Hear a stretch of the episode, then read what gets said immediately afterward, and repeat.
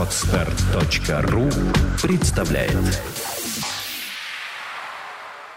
Эги! Вон молодец, муравей, тащит полумертвую муху. Тащи ее, брат, тащи. Не смотри на то, что она упирается. Пользуйся тем, что ты в качестве животного имеешь право не признавать чувство сострадания.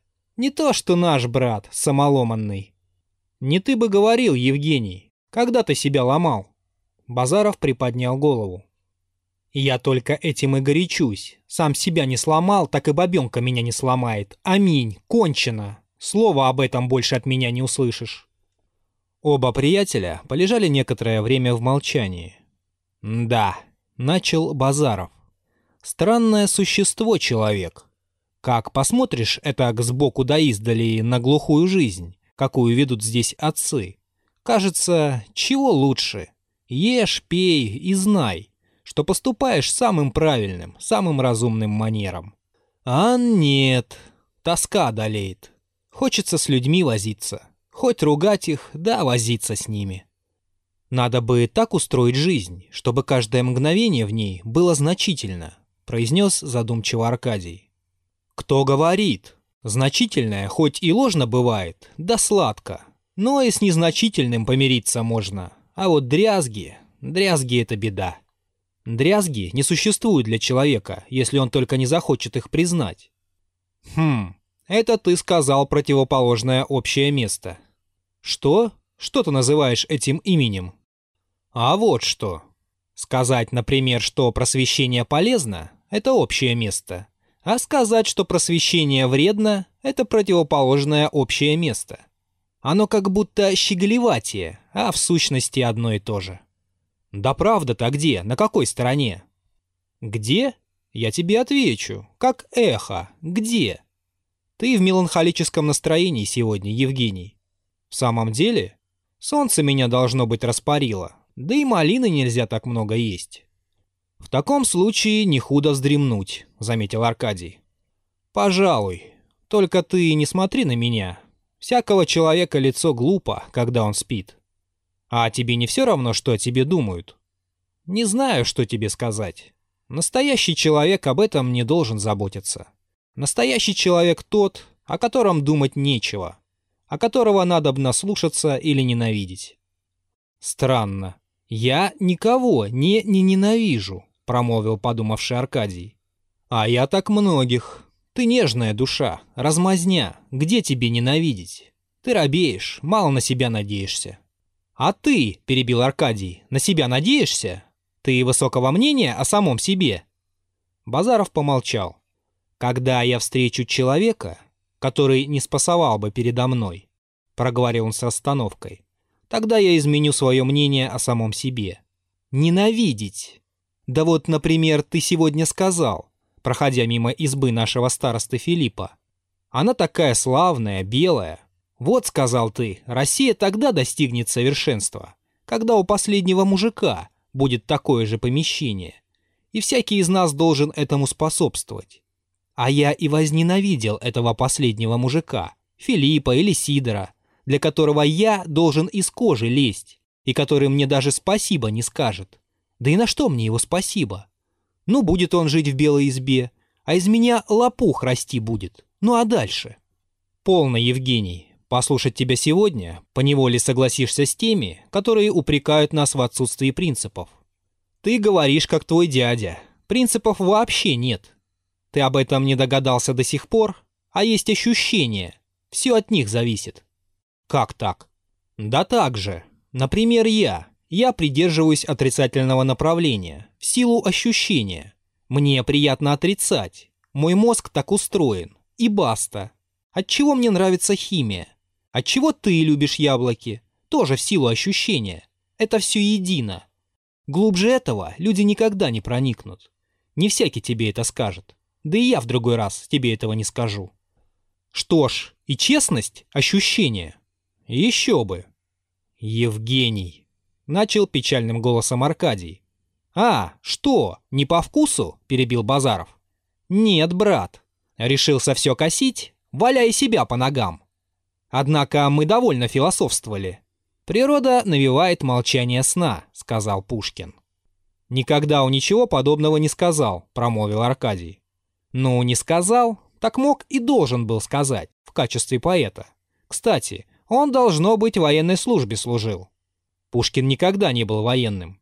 Помилуй, у него на каждой странице «На бой, на бой, за честь России!» Что ты это за небылица выдумываешь? Ведь это клевета, наконец. Клевета? Эка важность. Вот вздумал, каким словом испугать. Какую клятву не взведи на человека, а он в сущности заслуживает в двадцать раз хуже того. «Давай лучше спать», — с досадой проговорил Аркадий. «С величайшим удовольствием», — ответил Базаров. Но ни тому, ни другому не спалось. Какое-то почти враждебное чувство охватывало сердца обоих молодых людей. Минут пять спустя они открыли глаза и переглянулись молча. «Посмотри», — сказал вдруг Аркадий. Сухой кленовый лист оторвался и падает на землю. Его движения совершенно сходны с полетом бабочки. Не странно ли? Самое печальное и мертвое сходно с самым веселым и живым. «О, друг мой Аркадий Николаевич!» — воскликнул Базаров. «Об одном прошу тебя, не говори красиво». «Я говорю, как умею. Да и, наконец, это деспотизм. Мне пришла мысль в голову, отчего ее не высказать?» «Так, но почему же и мне не высказать свои мысли? Я нахожу, что говорить красиво неприлично». «Что же прилично, ругаться?» «Э, да ты, я вижу, точно намерен пойти по стопам дядюшки. Как бы этот идиот порадовался, если б услышал тебя. Как ты назвал Павла Петровича? Я его назвал как следует, идиотом. Это, однако, нестерпимо, воскликнул Аркадий. Ага, родственное чувство заговорило, спокойно промолвил Базаров. Я заметил, оно очень упорно держится в людях. От всего готов отказаться человек. Со всяким предрассудком расстанется. Но сознаться, что, например, брат который чужие платки крадет, вор, это свыше его сил. Да и в самом деле, мой брат, мой и не гений, возможно ли это? Во мне простое чувство справедливости заговорило, а вовсе не родственное, возразил запальчиво Аркадий. Но так как ты этого чувства не понимаешь, у тебя нет этого ощущения, то ты не можешь судить о нем. Другими словами, Аркадий Кирсанов слишком возвышен для моего понимания. Преклоняюсь и умолкаю. Полно, пожалуйста, Евгений, мы наконец поссоримся. Ах, Аркадий, сделай одолжение. Поссоримся раз хорошенько, до положения раз, до истребления. Но ведь это, пожалуй, мы кончим тем, что подеремся, подхватил Базаров. Что ж, здесь, на сене, в такой идиллической обстановке, вдали от света и людских взоров, ничего. Но ты со мной не сладишь. Я тебя сейчас схвачу за горло Базаров растопырил свои длинные и жесткие пальцы. Аркадий повернулся и приготовился, как бы шутя, сопротивляться. Но лицо его друга показалось ему таким зловещим. Такая нешуточная угроза почудилась ему в кривой усмешке его губ, в загоревшихся глазах, что он почувствовал невольную робость. «А, вот вы куда забрались!» — раздался в это мгновение голос Василия Ивановича, и старый штаб-лекарь предстал перед молодыми людьми, облаченный в домоделанный полотняный пиджак и с соломенную, тоже домоделанную шляпой на голове. «Я вас искал, искал, но вы отлично выбрали место и прекрасному предаетесь занятию. Лежа на земле, глядеть в небо. Знаете ли, в этом есть какое-то особое значение. Я гляжу в небо только тогда, когда хочу чихнуть проворчал Базаров и, обратившись к Аркадию, прибавил в полголоса. «Жаль, что помешал». «Ну, полно», — шепнул Аркадий и пожал украдкой своему другу руку. «Но какая дружба долго не выдержит таких столкновений?» «Смотрю я на вас, мои юные собеседники», — говорил между тем Василий Иванович, покачивая головой и опираясь скрещенными руками на какую-то хитро перекрученную палку собственного изделия — с фигурой турка вместо набалдашника. Смотрю и не могу не налюбоваться. Сколько в вас силы, молодости самой цветущей, способностей, талантов. Просто Кастер и Полукс. Вон куда, в мифологию метнул, промолвил Базаров. Сейчас видно, что в свое время сильный был латинист. Ведь ты, помнится, серебряной медали за сочинение удостоился, а? «Диаскуры, диаскуры», — повторял Василий Иванович. «Однако полно, отец, не нежничай». «В кои-то веки разик можно», — пробормотал старик. «Впрочем, я вас, господа, отыскал не с тем, чтобы говорить вам комплименты, но с тем, чтобы, во-первых, доложить вам, что мы скоро обедать будем, а во-вторых, мне хотелось предварить тебя, Евгений. Ты умный человек, ты знаешь людей, и женщин знаешь, и, следовательно, извинишь.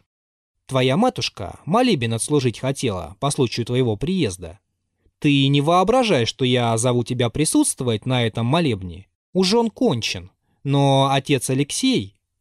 Поп? Ну да, священник. Он у нас кушать будет. Я этого не ожидал и даже не советовал, но как-то так вышло. Он меня не понял. Ну и Арина Власьевна. При том же он у нас очень хороший и рассудительный человек. Ведь он моей порции за обедом не съест? Спросил Базаров. Василий Иванович засмеялся. Помилуй, что ты? А больше я ничего не требую. Я со всяким человеком готов за стол сесть. Василий Иванович поправил свою шляпу. «Я был наперед уверен», — промолвил он, — «что ты выше всяких предрассудков. На что вот я, Старик, 62-й год живу, а и я их не имею. Василий Иванович не смел сознаться, что он сам пожелал молебна. Набожен он был не менее своей жены. А отцу Алексею очень хотелось с тобой познакомиться. Он тебе понравится, ты увидишь. Он и в карточки не прочь поиграть. И даже, но это между нами, трубочку курит. Что же, мы после обеда засядем в Яралаш, и я его обыграю. «Хе-хе-хе, посмотрим. Бабушка надвое сказала». «А что, разве стариной тряхнешь?» Промолвил с особенным ударением Базаров. Бронзовые щеки Василия Ивановича смутно покраснели. «Как тебе не стыдно, Евгений? Что было, то прошло. Ну да, я готов вот перед ними признаться. Имел я эту страсть молодости, точно. Да и поплатился же я за нее. Однако как жарко. Позвольте подсесть к вам, ведь я не мешаю». «Нисколько», — ответил Аркадий. Василий Иванович, кряхтя, опустился на сено. «Напоминает мне ваше теперешнее ложе, государи мои», — начал он, «мою военную бивуачную жизнь. Перевязочные пункты, тоже где-нибудь этак возле стога. И то еще, слава богу». Он вздохнул. «Много, много испытал я на своем веку. Вот, например, если позволите, я расскажу вам любопытный эпизод чумы в Бессарабии. За который ты получил Владимира, подхватил Базаров. Знаем, знаем. Кстати, от чего ты его не носишь? Ведь я тебе говорил, что я не имею предрассудков, пробормотал Василий Иванович. Он только накануне велел спороть красную ленточку с сюртука и принялся рассказывать эпизод чумы. А ведь он заснул, шепнул он вдруг Аркадию, указывая на Базарова, и добродушно подмигнул. «Евгений, вставай!» — прибавил он громко. «Пойдем обедать!» Отец Алексей — мужчина видный и полный, с густыми, тщательно расчесанными волосами, с вышитым поясом на лиловой шелковой рясе. Оказался человеком очень ловким и находчивым. Он первый поспешил пожать руку Аркадию и Базарову, как бы понимая заранее, что они не нуждаются в его благословении. И вообще держал себя непринужденно. И себя он не выдал, и других не задел. Кстати, посмеялся над семинарской латынью и заступился за своего архиерея. Две рюмки вина выпил, а третий отказался. Принял от Аркадия сигару, но курить ее не стал, говоря, что повезет ее домой. Не совсем приятно было в нем только то, что он то и дело медленно и осторожно заносил руку, чтобы ловить мух у себя на лице, и при этом иногда давил их. Он сел за зеленый стол с умеренным изъявлением удовольствия и кончил тем, что обыграл Базарова на 2 рубля 50 копеек ассигнациями. В доме Арины Власьевны и понятия не имели о счете на серебро. Она по-прежнему сидела возле сына. Карты она не играла. По-прежнему подпирая щеку кулачком. И вставала только за тем, чтобы велеть подать какое-нибудь новое яство. Она боялась ласкать Базарова.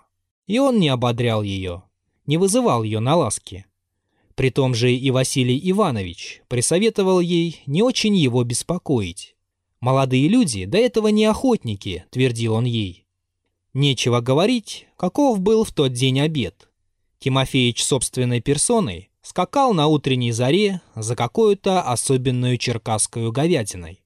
Староста ездил в другую сторону за налимами, ершами и раками. За одни грибы бабы получили 42 копейки медью. Но глаза Арины Власьевны, неотступно обращенные на Базарова, выражали не одну преданность и нежность. В них виднелась и грусть, смешанная с любопытством и страхом. Виднелся какой-то смиренный укор. Впрочем, Базарову было не до того, чтобы разбирать, что именно выражали глаза его матери.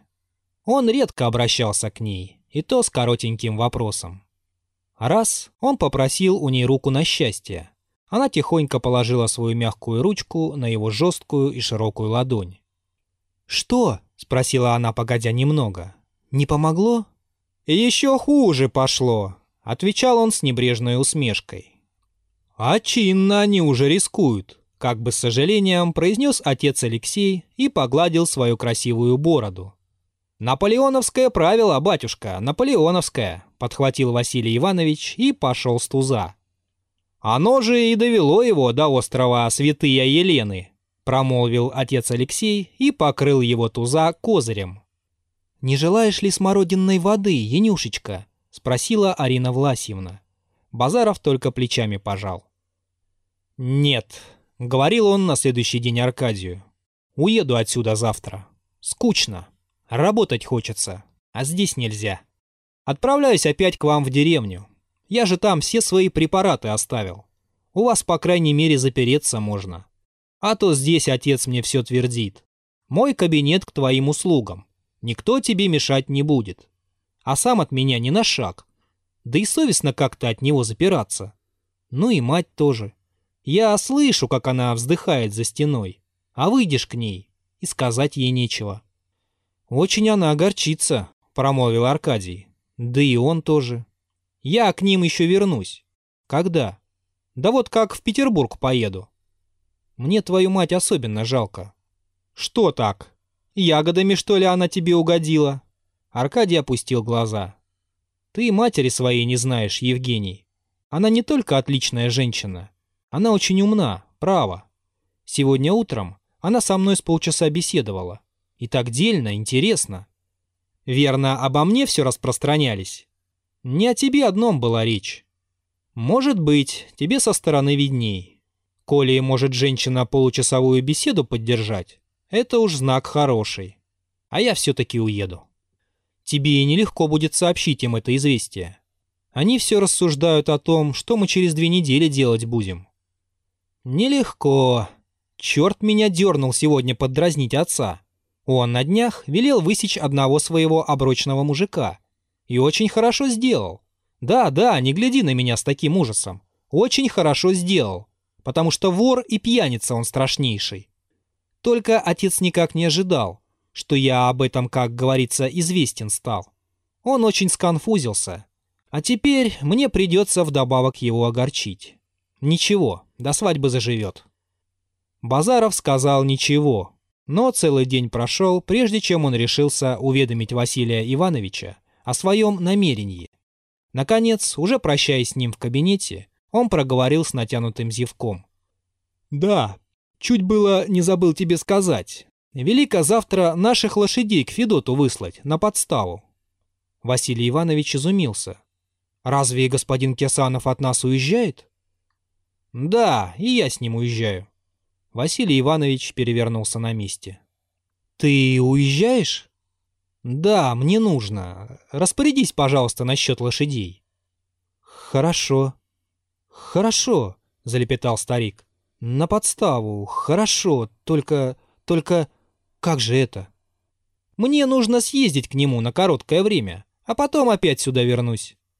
«Да, на короткое время. Хорошо». Василий Иванович вынул платок и, сморкаясь, наклонился чуть не до земли.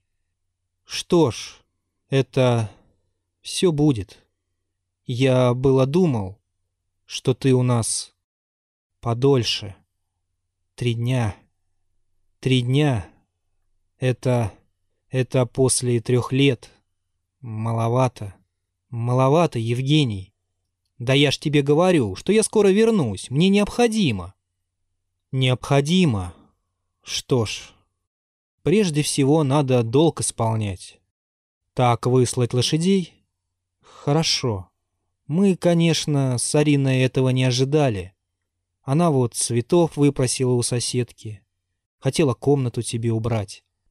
Василий Иванович уже не упоминал о том, что каждое утро, чуть свет, стоя обосу ногу в туфлях, он совещался с Тимофеичем и, доставая дрожащими пальцами одну изорванную ассигнацию за другую, поручал ему разные закупки, особенно налегая на съестные припасы и на красное вино которое, сколько можно было заметить, очень понравилось молодым людям. Главное — свобода. Это мое правило. Не надо стеснять, не... Он вдруг умолк и направился к двери.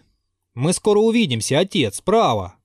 Но Василий Иванович, не оборачиваясь, только рукой махнул и вышел.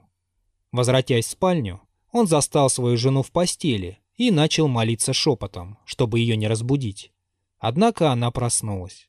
«Это ты, Василий Иванович?» — спросила она. «Я, матушка». «Ты от Янюши? Знаешь ли, я боюсь, покойно ли ему спать на диване. Я Анфисушке велела положить ему твой походный матрасик и новые подушки. Я бы наш пуховик ему дала, да он, помнится, не любит мягко спать». «Ничего, матушка, не беспокойся, ему хорошо». «Господи, помилуй нас грешных». Продолжал он в полголоса свою молитву. Василий Иванович пожалел свою старушку. Он не захотел сказать ей на ночь, какое горе ее ожидало. Базаров с Аркадием уехали на другой день. С утра уже все приуныло в доме. У Анфисушки посуда из рук валилась. Даже Федька недоумевал и кончил тем, что снял сапоги. Василий Иванович суетился больше, чем когда-либо. Он, видимо, храбрился, громко говорил и стучал ногами. Но лицо его осунулось, и взгляды постоянно скользили мимо сына. Арина Власьевна тихо плакала. Она совсем бы растерялась и не совладала бы с собой, если бы муж рано утром целые два часа ее не уговаривал. Когда же Базаров, после неоднократных обещаний вернуться никак не позже месяца, вырвался, наконец, из удерживавших его объятий и сел в тарантас, когда лошади тронулись, и колокольчик зазвенел, и колеса завертелись, и вот уже глядеть след было незачем. И пыль улеглась, и Тимофеич, весь сгорбленный и шатаясь на ходу, поплелся назад в свою коморку, когда старички остались одни в своем, тоже как будто внезапно съежившемся и подрехлевшем доме. Василий Иванович, еще за несколько мгновений молодцевато махавший платком на крыльце, опустился на стул и уронил голову на грудь. «Бросил, бросил нас», — залепетал он. «Бросил. Скучно ему стало с нами. Один как перст теперь. Один». Повторил он несколько раз и каждый раз выносил вперед свою руку с отделенным указательным пальцем. Тогда Арина Власьевна приблизилась к нему и, прислонив свою седую голову к его седой голове, сказала. «Что делать, Вася? Сын — отрезанный ломоть. Он что сокол. Захотел — прилетел. Захотел — улетел. А мы с тобой, как опенки на дупле. Сидим редком и не с места. Только я останусь для тебя навек неизменно, как и ты для меня». Василий Иванович принял от лица руки и обнял свою жену, свою подругу, так крепко, как и в молодости ее не обнимал. Она утешила его в его печали. Скачать другие выпуски подкаста вы можете на podster.ru